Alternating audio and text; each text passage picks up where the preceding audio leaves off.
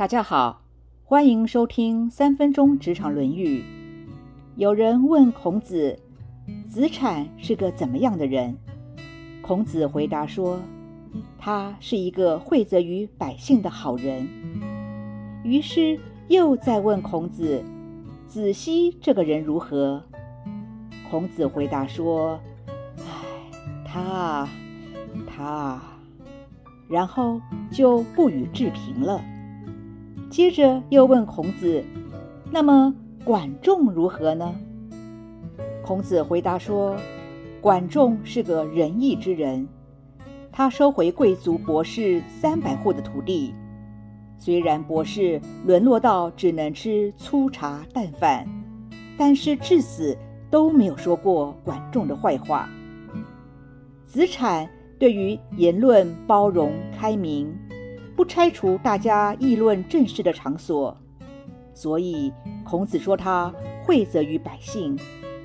管仲处事公正，符合正义，就算对象是贵族，仍旧秉公处理，以至于让贵族都哑口无言，而且还不怀恨抱怨。回到现代，如果管理者发现有一个地方，会聚集很多人来议论时事、批评、抱怨管理者，那么会采取什么样的行动呢？子产可是生活在两千五百年前的阶级社会中，就能够有如此开放的心胸，不仅令人佩服，更是值得学习的对象。管仲无畏强权，凡事依法依理。秉公处理，他收回贵族博士的大量的土地，使博士只能吃粗茶淡饭。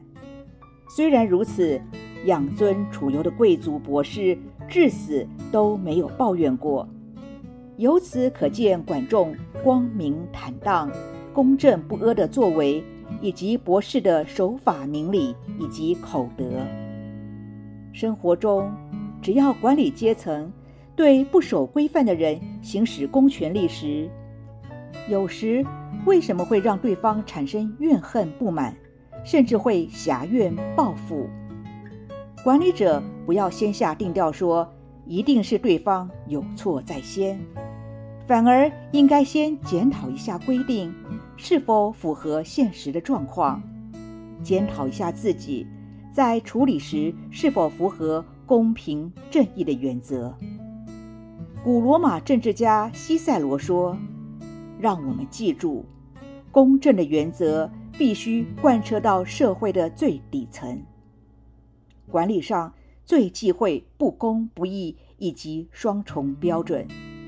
如果执法者的品德操守让人质疑，如果只许官家放火，不许百姓点灯，那么在下者不仅将难以接受。”甚至会造成群起抗议，对于政府或企业，不仅是人事财务的损伤，更重要的是会产生信任危机，造成日后沟通以及执行时的困难以及阻碍。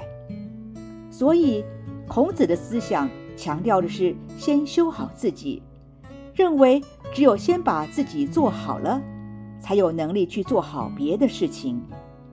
现在问问自己，修己的功夫做到了几成呢？以上原文出自《论语·宪问篇》。或问子产，子曰：“诲人也。”问子奚，曰：“比哉，比哉。”问管仲，曰：“人也，夺博士便宜三百，饭书食。”莫齿无怨言。今天的分享就到这儿，我们下次见。